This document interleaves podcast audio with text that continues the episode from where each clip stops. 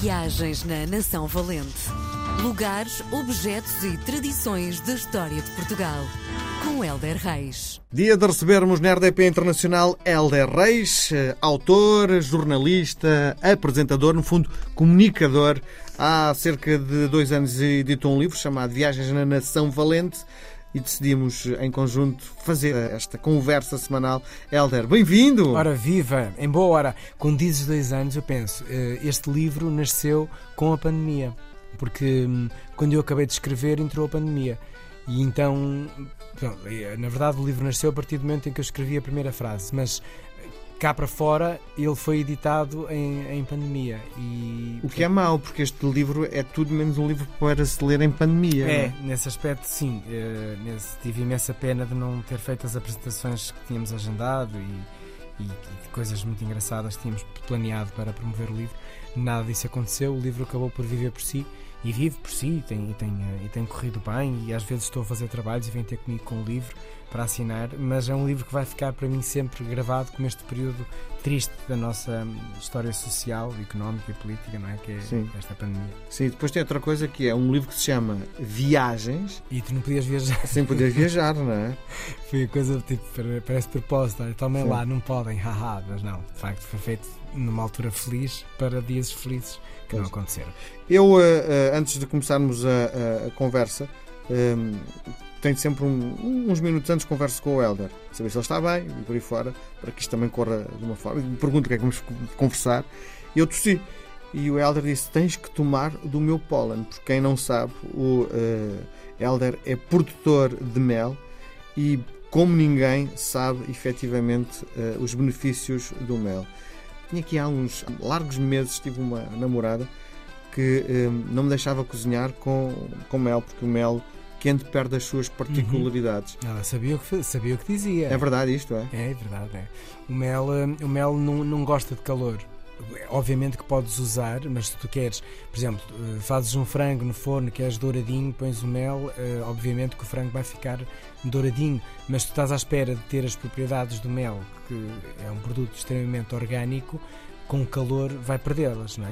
Uhum. Por isso não deve ser aquecido, deve ser consumido o mais natural possível então, e, durante todo o ano. Então diz-me uma coisa, uh, o facto de aquela mezinha que é, tá, mas um leite com mel quente. Sim, mas, mas repara, é um quente, não é um quente de forno de 200 graus durante meia hora, ou uma hora, ou então fazes um qualquer coisa.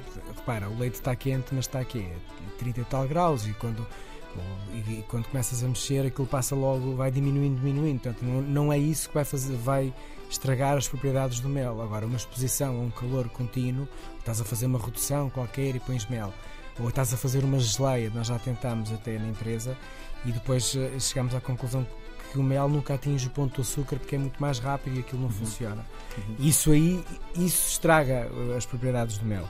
Um, Agora o resto não, é, é, muito bom. Quente e frio, sabes? Há um, eu tenho defrontado com uma sazonalidade dos produtos da colmeia.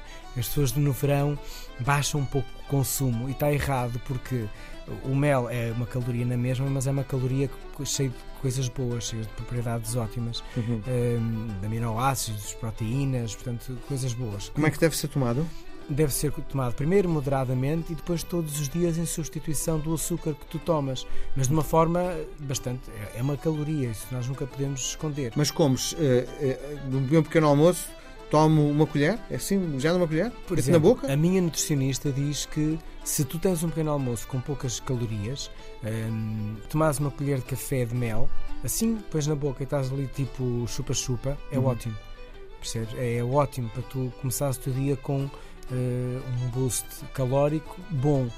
Mas isto tu não estás a, a, a, aliás, nem deves de fazer um pequeno almoço cheio de calorias e coisas más, não é? Uhum. Mas se tu tomas os teus cereais integrais e pões uma fruta e pões um leite magro, um leite vegetal ou um iogurte magro, não tem nada de mal. Que ponhas aí uma colherzinha de chá de mel ou então que ponhas na boca e o consumas assim de uma forma prazerosa e há vários tipos de mel o mel não é nada uma coisa chata uhum. há, há, muitos tipos de mel com sabor diferente com características diferentes um, e todos os dias porque todos os dias é que tu vais sentir o efeito no teu corpo da maior resistência, maior imunidade uh, e de receber todas aquelas propriedades que de facto o mel tem, que são infinitas a nível de durabilidade, é incrível mesmo.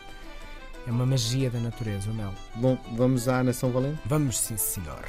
Então, hum, eu sou um homem que tem uma característica da qual me orgulho bastante, que é a pontualidade. E lido até um bocadinho mal com as pessoas que não são muito pontuais. Sim, por baixo. É, pá, eu não, não, entendo. Eu percebo os 5 minutos e os 10 dou de barato, tudo bem. Mais do que isso, acho de uma má criação terrível. E, e às vezes a minha agência tipo, programava coisas e eu um trabalho qualquer às 10 e dizia a todos: olha, para estar lá às 9 e depois dizia-me assim: olha, para ti basta estar lá às 10 menos um quarto.